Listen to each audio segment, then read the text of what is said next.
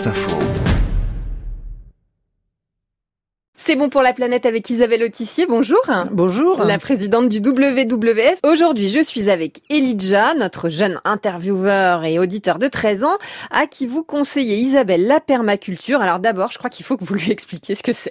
Alors, c'est une manière de faire de la culture, hein, euh, de produire euh, des fruits et des légumes, mais avec un système beaucoup plus naturel, hein, sans euh, tous ces produits chimiques qui détruisent la nature. C'est assez ingénieux parce que ça copie un peu le principe de la nature Hein.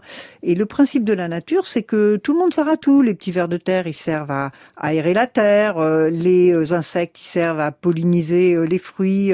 par exemple, on peut faire des associations.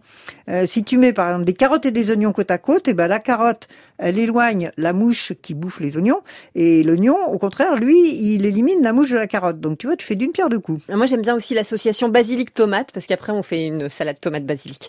Alors, vous allez voir, pour Elijah, la permaculture, c'est pas évident, ni même le jardinage, hein, visiblement. Moi, je suis prêt à jardiner. Je commencer, mais j'ai pas la main verte. Ouais, j'ai un balcon. Je peux pas, par exemple, planter un, un arbre. Enfin, mon balcon est pas assez grand.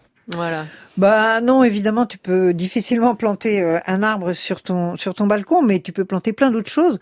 Euh, déjà, tout simplement, euh, moi je le fais souvent parce que je trouve ça très bon. Tu peux juste dans la cuisine avoir un petit germoir et puis faire germer des graines. Et les graines, c'est super bon après. Ces, ces germes-là, ça donne très bon goût dans les salades. Donc ça, c'est ça, c'est vraiment simple. Il faut apprendre un peu, mais c'est pas très compliqué. Il faut savoir quelles sont les plantes euh, qui aiment être un peu plus au sec, qui aiment avoir les pieds dans l'eau, qui aiment plus de soleil, euh, moins, ou tu peux faire comme des petites jardinières avec euh, des palettes par exemple.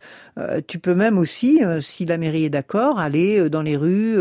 Il y a des petits coins de, plantes, c'est très joli. Moi, dans ma ville à La Rochelle, les gens ils font ça, ils plantent des fleurs autour des arbres dans la rue, et ça fait super sympa. Voilà, donc apprendre les bonnes associations et puis toujours se faire plaisir et tenter sa chance. Elijah, aller on t'encourage. Merci Isabelle Autissier.